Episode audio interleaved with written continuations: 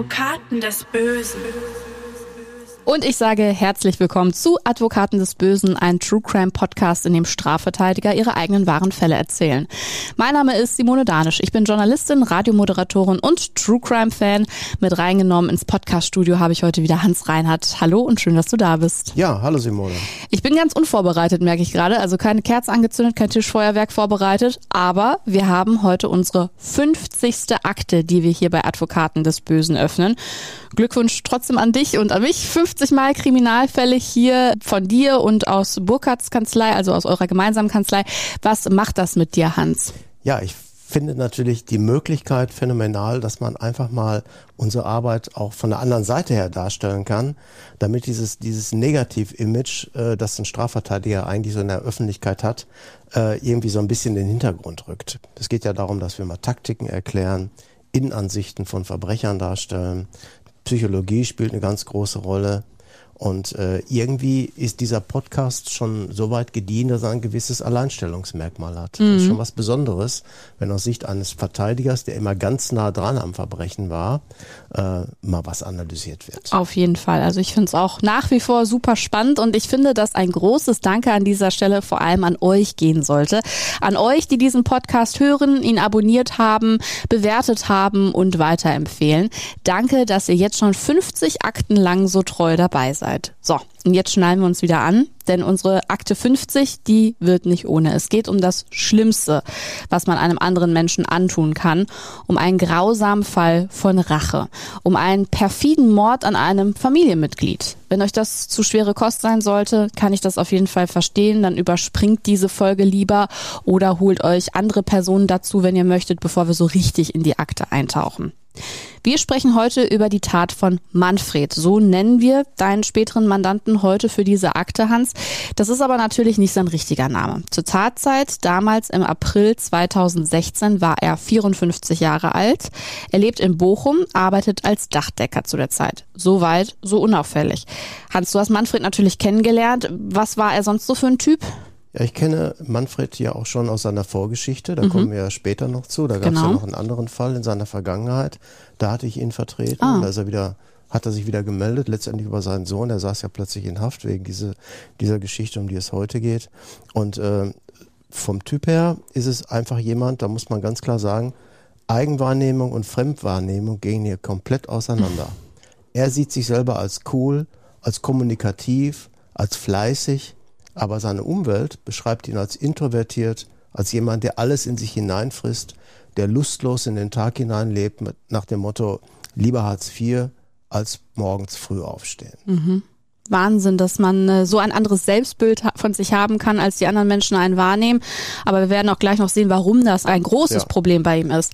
Aus der Anklageschrift heraus erfahren wir noch das äh, ein oder andere über Manfred, was er einem Gutachter und Psychologen später in Untersuchungshaft erzählt hat. Geboren wurde Manfred in Bottrop. Das Leben als eines von sechs Geschwistern ist relativ unspektakulär. Er besucht den Kindergarten und die Grundschule, bleibt auf der Hauptschule einmal sitzen, macht aber seinen Abschluss dort. In seiner Jugend wird Manfred mal etwas rebellisch und schließt sich zwischenzeitlich der Punk-Szene an. Das ändert sich aber, als er eine Dachdeckerlehre beginnt und die auch nach drei Jahren erfolgreich beendet. Bis 2009 arbeitet Manfred bei ein und derselben Firma. Dann der Wechsel zu einer Solarfirma, die geht aber 2013 pleite. Manfred ist ab 2014 arbeitslos und bekommt Hartz IV.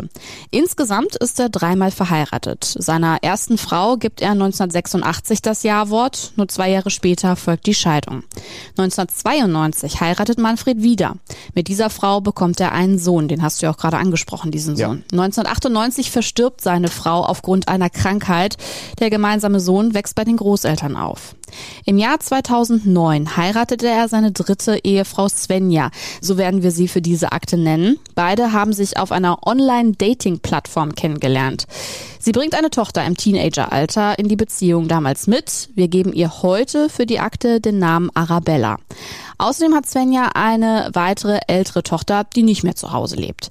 Wichtig für den heutigen Fall ist aber eine Beziehung noch vor Svenja. Wir nennen diese Frau Kerstin. Hans, erzähl uns mal genauer, wieso diese Beziehung relevant für den Fall ist. Ja, es war auch eine irgendwie toxische Beziehung in den Jahren 2000 bis 2007. Und ähm, er konnte dann die Trennung von ihr einfach nicht verwinden, nicht mhm. äh, verarbeiten. Ja, und äh, dann wendete er sich gegen sie. Ne?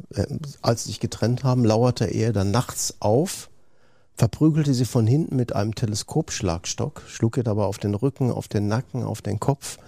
Es wurde dann zunächst auch wegen versuchten Mordes ermittelt. Mhm. Heimtückisch von hinten jemand mit einem Totschläger oder einem Knüppel oder irgendetwas anderem zu schlagen kann lebensgefährlich sein. Klar. Ähm, aber dann kam natürlich wieder der Rücktritt vom Versuch, weil er freiwillig aufgehört hatte. Es gab dann eine Anklageschrift wegen gefährlicher Körperverletzung und die endete dann mit einer Bestrafung von einem Jahr und drei Monaten auf Bewährung. Da hat er noch großes, großes Glück gehabt, mhm. dass er damals eine wirklich so milde Strafe bekommen hat. Mhm. Er hatte ähm, ja auch einen guten Strafverteidiger an seiner Seite. Ja, wie, wie diese Entscheidung letztendlich auch beweist.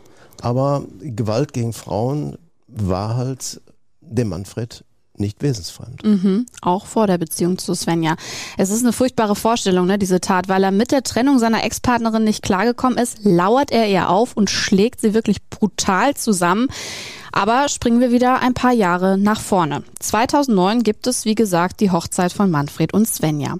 In der Anklage wird aber auch über diese Beziehung später geschrieben werden, dass sie, Zitat, ambivalent sei. Warum kamen die Richter zu diesem Schluss, Hans? Manfred war träge, antriebslos, jobtechnisch irgendwie massiv unzufrieden und ähm, deshalb ließ noch seine Arbeitsleistung immer mehr mhm. nach. Er wurde einfach schludrig und 2011 erhielt er dann die Kündigung bis 2014 arbeitete er dann nur noch sporadisch mal hier oder da und war, wie gesagt, in der Regel arbeitslos. Mhm. Seine Frau Svenja, die forderte ihn aber ständig. Sie forderte ihn auch, Bewerbungen zu schreiben. Sie hatte ja sogar zwei Jobs. Sie hatte morgens einen Job, zwei Stunden von sieben bis neun und danach noch einen Fulltime-Job. Also sie hat wirklich viel gearbeitet hielt das auch dem Manfred immer wieder vor. Und Manfred fühlte sich dann bedrängt, irgendwie bevormundet und er sagte immer, die behandelt mich immer wie ein kleines Kind. Mhm. Also passten die beiden auch eigentlich gar nicht so wirklich zusammen vom Wesen her, ne? Nee, die Augenhöhe fehlte irgendwo. Also offensichtlich wirklich keine Beziehung, wie du es gesagt hast, auf Augenhöhe. Auf der einen Seite Manfred, der nicht so wirklich Fuß fassen konnte. Er war ja auch in die bereits bestehende Wohnung von Svenja in Bochum gezogen. Dann ist ihm auch die berufliche Identität verloren gegangen. Zwischenzeitlich kam auch noch eine Insolvenz dazu. Und dann ist das Svenja, die Manfreds Verhalten stört und äh, ihn das auch spüren lässt, definitiv. Wusste sie eigentlich, dass Manfred in seiner vorherigen Beziehung gewalttätig war? Nee, das hat er ihr verheimlicht, denn äh, er sah sich selbst ja irgendwie auch ganz anders und wollte auch dieses Bild nicht angekratzt sehen. Mhm. Ne, er wollte eigentlich so von sich immer ein gutes Bild machen, wollte gut dastehen. Und ähm, ja, wenn er so eine Geschichte erzählt hätte, ich glaube, dann hätte die Svenja sich auch von ihm getrennt. Mhm. Svenja gegenüber verhält sich Manfred auch auf jeden Fall sehr kontrollierend und eifersüchtig. Er überprüft ihren PC und ihr Handy auf Nachrichten. Wenn er Svenjas ständige Vorhaltung nicht mehr erträgt, flieht er. Er ist teilweise tagelang weg und schläft nicht zu Hause. Ihr Drängen, jobtechnisch aktiver zu werden, raubt Manfred schließlich irgendwann komplett den Nerv. Aber statt tatsächlich was zu tun und sich zu bewerben, baut Manfred sich ein Konstrukt aus Lügen auf und erfindet einen Job. Was hat er da genauer erzählt, Hans? Er hat letztendlich seiner Frau Svenja gegenüber vorgetäuscht, bei seinem alten Ausbildungsbetrieb in Bottrop wieder eine Anstellung als Dachdecker in Aussicht zu haben. Hm. Bis März 2016 hat er sich da immer wieder neue Ausreden ausgedacht, um zu erklären, warum sich sein Arbeitsbeginn noch verzögert. Mal hat er Svenja angelogen, der Chef sei schusselig, der hätte den Arbeitsvertrag nicht richtig mit der Post verschickt und den müsste er ja erstmal haben. Und bevor er den nicht in der Hand habe, könne er da auch nicht hin. Dann hat er geflunkert, der Chef wäre im Urlaub und er würde von ihm jetzt ja auch noch verlangen, er müsse noch einen weiteren Führerschein machen. Das sei Bedingung für den Job. Mhm. Ich glaube, wir sind uns alle einig, dass so keine gesunde erwachsene Beziehung laufen sollte. Und was ich mich bei sowas auch oft frage, Hans, ist es nicht eigentlich viel, viel anstrengender und schwieriger, dieses Lügenkonstrukt aufrechtzuerhalten, sich diese ganzen Geschichten zu merken, als einfach mal wirklich die Kräfte zu sammeln, sich hinzusetzen und Bewerbungen zu schreiben? Oder warum meinst du, hat Manfred so gehandelt, wie er am Ende gehandelt hat? Wenn man in einer Lüge verhaftet ist, dann muss man schon hohe mentale Fähigkeiten haben, das immer wieder durchzuhalten. Äh, nur war ja seine Geschichte allein auf diese Jobtätigkeit begrenzt. Aber irgendwie, er fühlte sich in seiner Rolle ja sehr wohl. Ne? Er hatte sich sehr bequem gemacht als sogenannte Couch Potato. Nach dem Motto, es reicht ja, wenn eine Person in unserer Familie arbeitet und das ist halt meine Frau. Die hat zwei Jobs, morgens um sieben bis neun und danach nochmal acht Stunden irgendwo auch als Küchenhilfe und so. Äh, alles super. Ja, perfekt, perfekt, für mich eingerichtet, so dachte er. Hat sich so ein bisschen ins gemachte Nest gesetzt. Ne? Das war ja, wie gesagt, auch Svenjas Wohnung und so und da hat sich's ganz gut gelebt. Ja, und Svenja hatte natürlich Forderungen dann wieder an ihn. Sie hat ihm ja immer wieder vorgehalten, du musst auch mal, das kann so nicht weitergehen, mhm. ich mit der Doppelbelastung und so. Und dann hatte die ganze Sache auch noch, ja, so, so eine Komponente, die immer an seinem männlichen Ego auch kratzte. Er fühlte mhm. sich ja so als, als cooler Typ. Seine, seine Ehefrau hatte so ein paar sexuelle Neigungen, die denen er nicht so entsprechen wollte. Ja, mhm. sie äh, hatte also oft die Idee, äh, Swingerclubs aufzusuchen, äh, Verkehr auch noch mit anderen Männern zu suchen. Das mhm. hat die auch mm. ganz offen kommuniziert.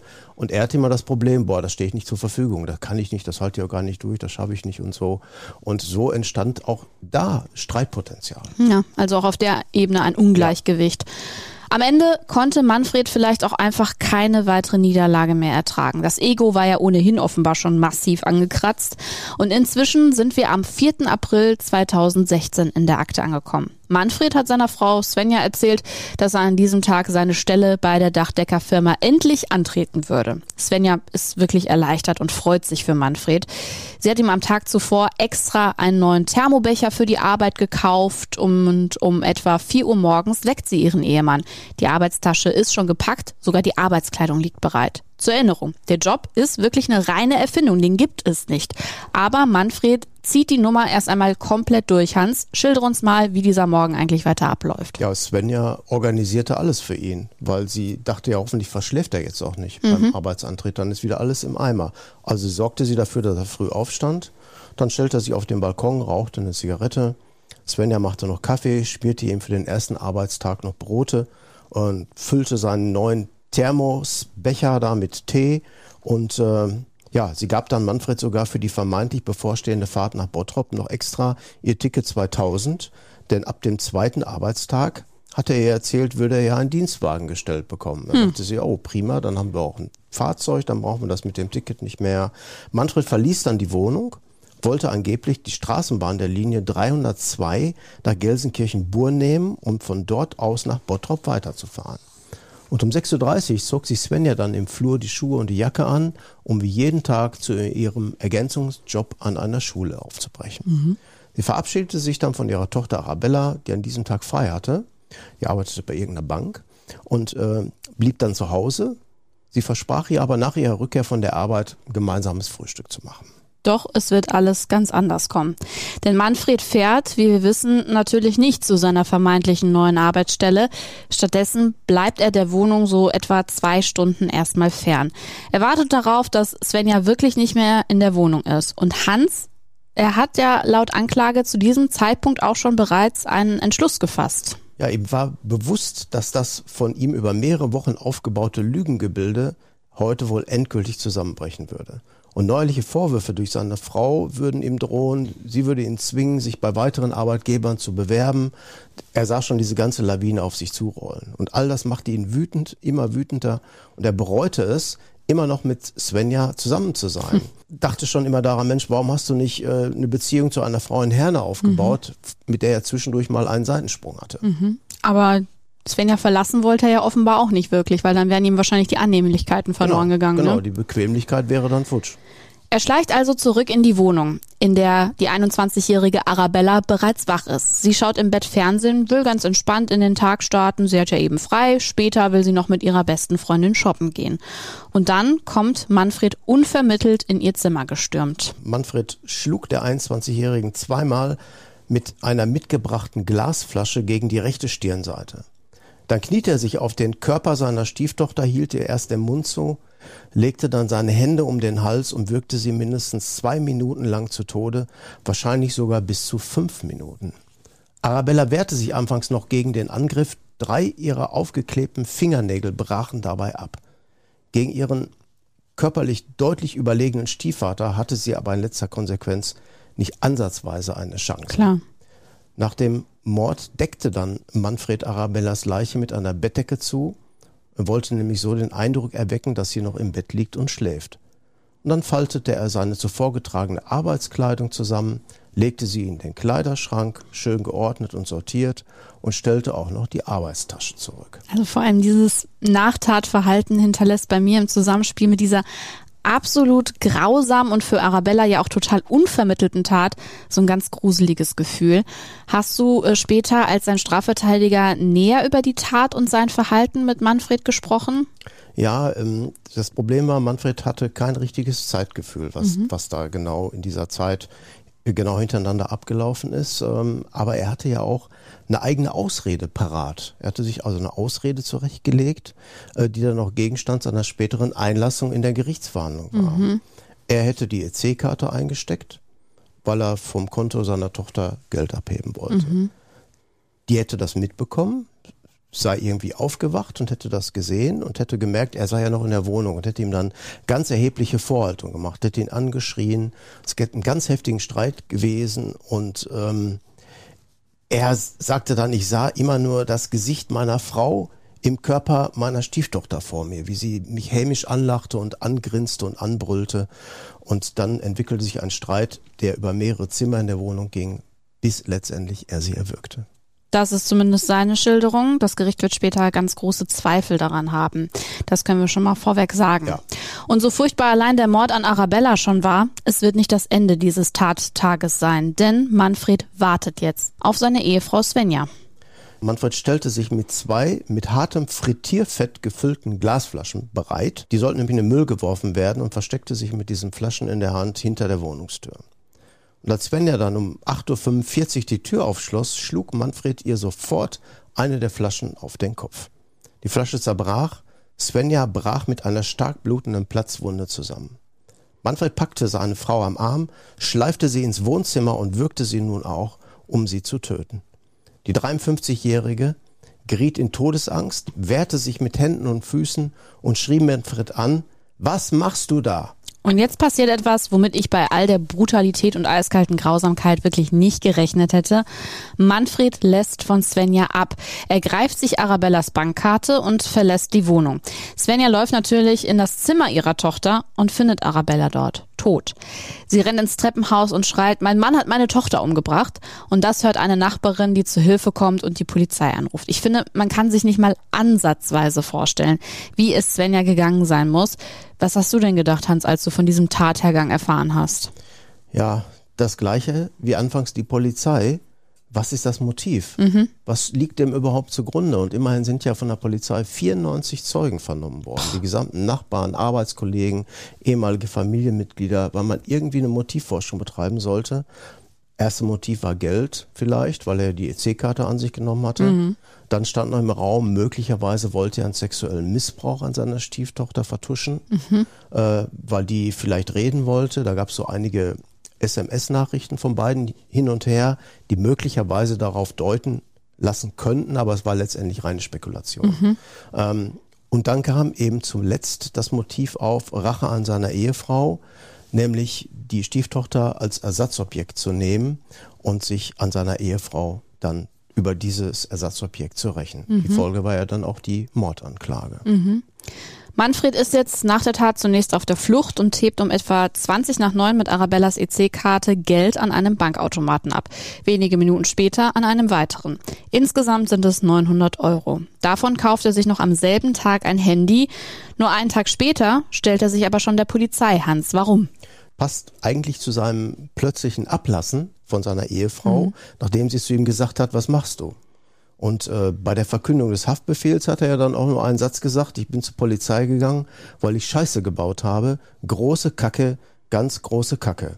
Und ähm, ja, ich glaube, er war in dem Moment immer noch der Überzeugung, man glaubt seine Story mhm. von dem Streit mit seiner Stieftochter da gehen wieder Eigenwahrnehmung und Fremdwahrnehmung komplett auseinander. Ja, und ich weiß auch gar nicht, was man dazu insgesamt sagen soll. Also das ist ja fast schon eine Untertreibung, wenn man sagt, ich habe da Scheiße gebaut, weil es klingt ja fast, als hätte er ein Malheur begangen, aber er hat wirklich sowas Grausames und Furchtbares getan.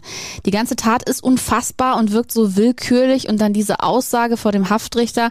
Was waren denn deine Worte zu Manfred, als du ihn als seinen Strafverteidiger in der U-Haft besucht hast? Ja, ich habe gesagt, Manfred, es wird ganz schwer das Gericht von der Richtigkeit deiner Geschichte zu überzeugen. Mhm. Denn irgendwie wirkt das Ganze gekünstelt, irgendwie wie eine Schutzbehauptung. Und äh, manchmal ist besser, man kommt mit der Wahrheit raus, denn ähm, es gibt ja immer noch ein Leben danach. Definitiv. Und ähm, eine Frage habe ich da noch, wenn man dann einen Mandanten schon mal verteidigt hat und äh, schon mal so einen auch ziemlich krassen Fall mit ihm durchgestanden hat und dann hört man nach Jahren wieder von dieser Person, denkt man dann im ersten Moment so, boah, nicht schon wieder, warum hast du das jetzt alles irgendwie aufs Spiel gesetzt? Warum hast du jetzt irgendwie nochmal Mist gebaut? Ja, und vor allem der, der gleiche Mechanismus, mhm. die, die, gleiche Art des Tabablaufs, ja, er, ist, er fühlt sich gekränkt, er fühlt sich verletzt und jetzt muss er sich an der Person, die ihm das angetan hat, mutmaßlich rächen. Mhm. Ne? Das war damals so, das ist hier so. Sechs Monate wird Manfred in Untersuchungshaft bleiben, bis am 5. Oktober 2016 der Prozess am Bochumer Schwurgericht beginnt. Am dritten Verhandlungstag legt er ein Geständnis ab und schildert die Ereignisse des Tattags aber halt deutlich anders, nämlich in seiner Version. Genau, ich kann mich noch erinnern, er ließ mich dann seine Version verlesen schriftlich. Er wollte das selber nicht in Worte kleiden, sondern hat dann äh, mich als Anwalt darum gebeten, das zu machen.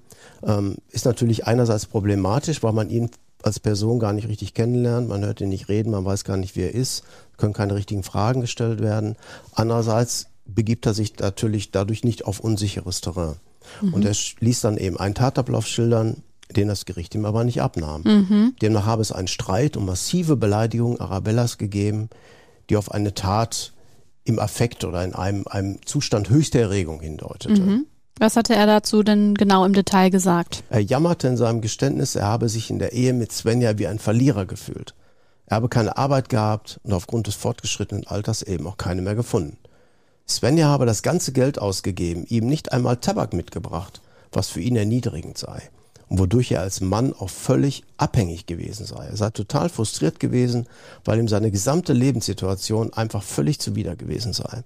Er habe in sich hineingegrübelt, warum er denn keine Arbeit finden würde, warum es immer Streit mit Svenja gab und warum sie kein Geld hätten. Aber eine Lösung hat er nicht gefunden. Am Tattag will er in die Wohnung zurückgekehrt sein, wollte sich angeblich wieder ins Bett legen und auf einmal habe Arabella vor ihm in der Kinderzimmertür gestanden.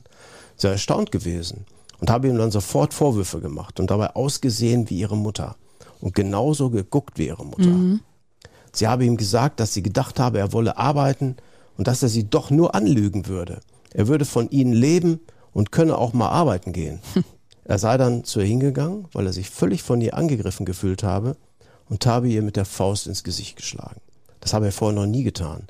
Er könne sich auch nicht erklären, warum er das getan habe. Er sei einfach völlig in Rage gewesen. Daraufhin habe Arabella ihn angeschrien, er sei ein Nichtsnuss, er sei ein Jammerlappen und daher sei er dann auf sie zugegangen und habe sie gewürgt. Er wollte nur, dass sie still wäre und er hat sie gewürgt, bis sie still war und nichts mehr von sich gegeben hat. Also ich finde es wirklich bemerkenswert, dass Manfred aussagt, er könne sich seine Aggression nicht erklären und er sei ja nicht so, wie er jetzt hier in dem Prozess wirkt. Dabei wissen wir ja von seiner Vorstrafe. Du wusstest es ja auch und er hat bereits eine Ex-Freundin aufs Übelste verprügelt. Zwar nicht mit der Faust, aber mit diesem Teleskopschlagstock. Und äh, glaubst du, er hat sich wirklich also für diesen hilflosen, guten Kerl selbst halten wollen? Er hat sich das wahrscheinlich immer wieder eingeredet, oder? Ja, er hat sich das eingeredet und äh, oft ist ja so, wenn man sich etwas möglichst lange immer wieder einredet, mhm. glaubt man vielleicht selber daran. Mhm. Das ergab sich auch aus seinen Briefen, da hat er das auch immer so geschrieben und betont, dass er sich so als Opfer sieht, als Opfer der Dominanz seiner Frau. Mhm. Jetzt ist es ja so, du hast das, wie gesagt, alles vor Gericht vorgetragen, was Manfreds Version der ganzen Geschichte ist. Du hast ihm ja aber auch vorher geraten, mit der Wahrheit rauszurücken. Wie fühlt man sich denn dann als Strafverteidiger, wenn man weiß, die Geschichte, die ich jetzt hier für meinen Mandanten erzählen muss, die ist eigentlich krumm und das weiß ich auch, das habe ich im Gefühl, aber gut, mir bleibt jetzt nichts anderes übrig, weil der Mandant will das eben ja, jetzt so. Man hat in dem Moment die Arschkarte. ne? es ist, das, das Spektrum ist ja auch sehr begrenzt. Äh, es, es gab eigentlich keinen Anlass für irgendwelche psychopathologischen Auffälligkeiten, wo man sagen konnte, das war wirklich ein Affekt, der war äh, völlig neben sich, der war nicht Herr seiner Sinne. Denn dieses unfassbare Rachemotiv schwebt ja über allem. Mhm. Ne? Und äh, das wegzudiskutieren gelingt eigentlich nicht. Mhm. Also man hat eigentlich schon mit Betreten des Gerichtssaals verloren, oder? Eig eigentlich ja. Ne? Und, und seine Ehefrau trat ja auch als Nebenklägerin mhm. auf. Ne? Denn der war auch daran gelegen, dass er bestraft Klar. wird. Sie war jeden Tag bei jeder Gerichtsverhandlung mhm. anwesend und tötete ihn da fast durch ihre Blicke. Mhm. Verständlich. Also Logisch. das, was er ihr angetan hatte. Ne? Und was sagt Manfred über den Mordversuch an seiner Ehefrau Svenja? Ja, Manfred habe das Schlüsselgeklapper gehört und sei dann zur Wohnungstür gegangen. Er habe gewusst, dass es Svenja gewesen sei, weil sie die einzige Person gewesen sei, die außer ihm einen Schlüssel zur Wohnung gehabt habe. Mhm. Er habe dann ihren Kopf gesehen, der durch die Tür gekommen sei. In der Nähe der Tür im Flur habe eben die Flasche mit dem Frittierfett gestanden. Die habe er dann gesehen, an sich genommen, um sie Svenja gegen den Kopf zu schlagen.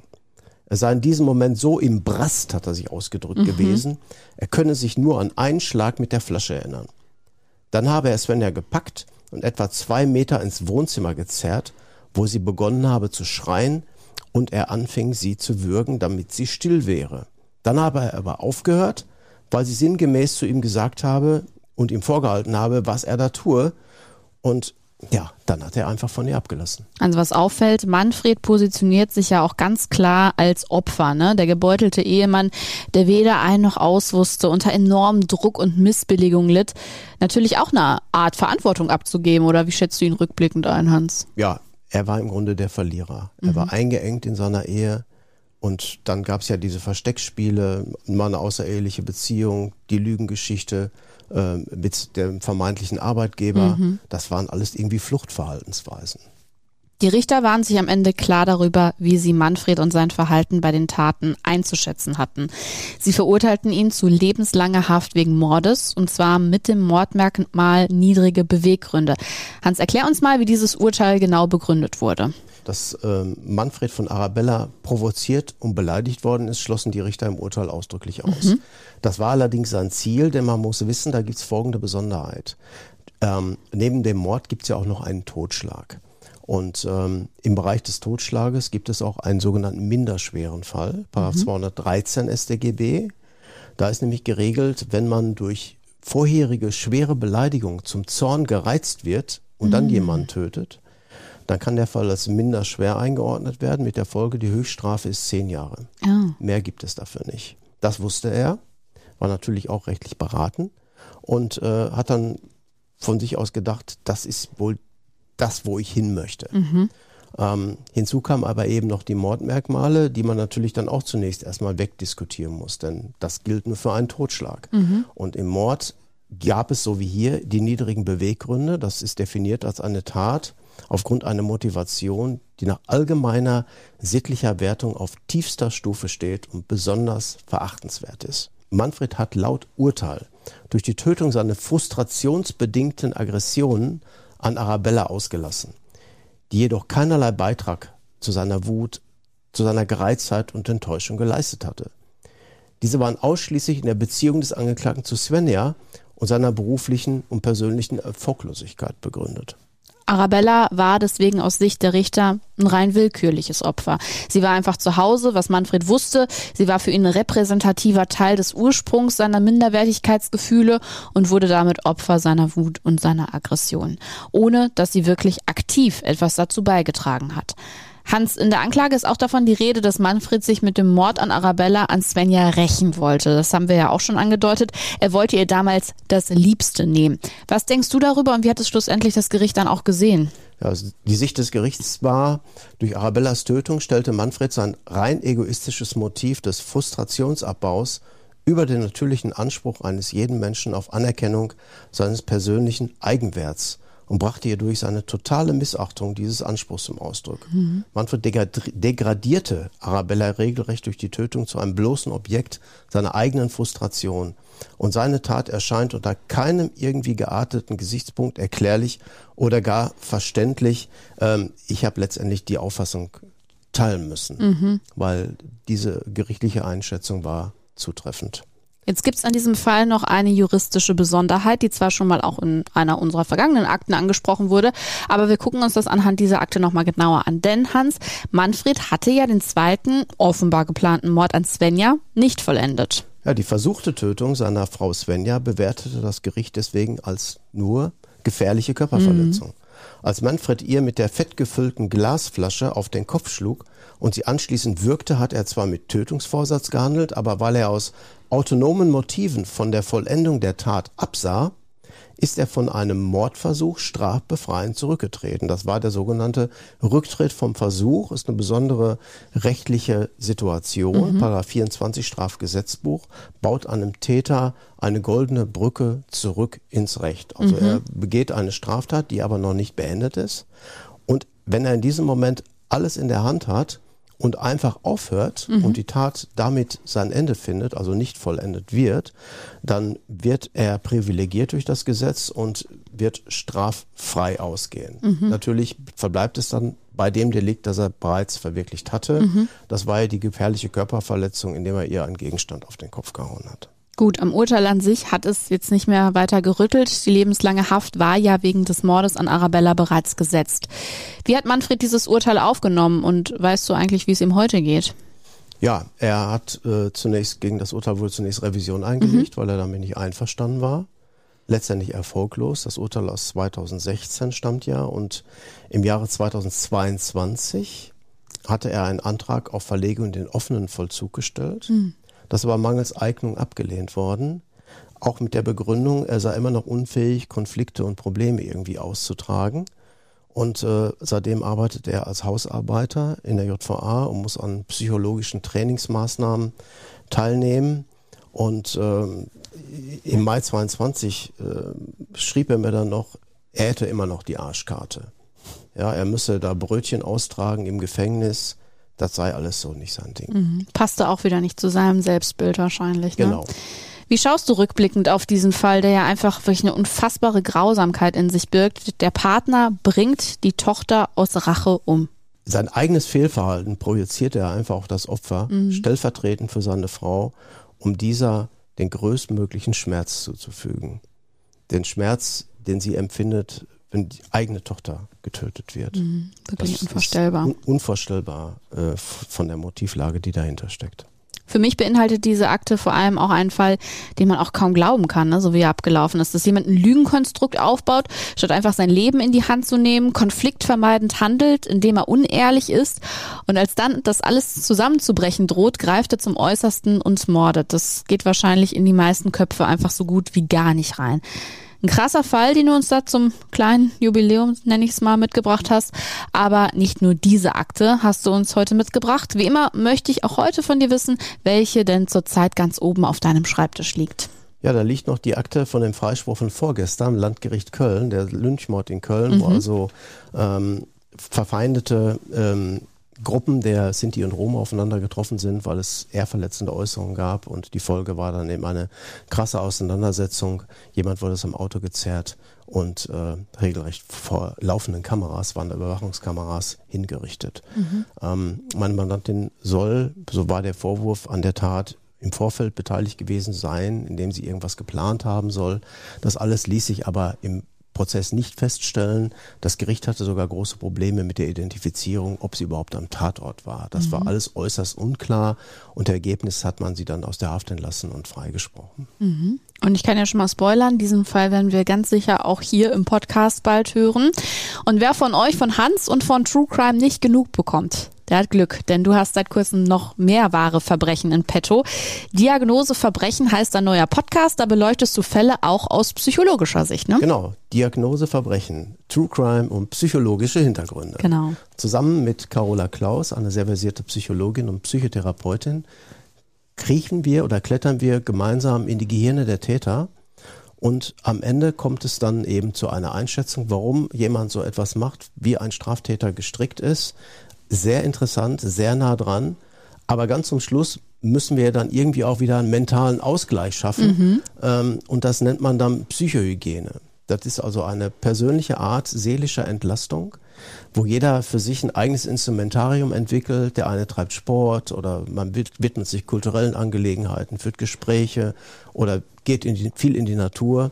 Und äh, unser Anliegen ist eben immer zum Ende einer Folge eine Gastäußerung, mhm. einen Gast zu haben, der seine eigene Psychohygiene erklärt, was er damit meint. Und das äh, ist auch wirklich sehr, sehr interessant und äh, ganz nah dran. Mhm. Auf jeden Fall spannend. Also wenn euch True Crime und psychologische Hintergründe interessieren und ihr Hans sehr gerne hört, dann findet ihr Diagnoseverbrechen überall, wo es Podcasts gibt. Das ist ja auch immer so die Frage, die viele True Crime Fans umgibt. Warum tun Menschen das, was sie tun und ihr schaut genau in diese Köpfe rein und schaut mal, warum sie so handeln, wie sie eben handeln.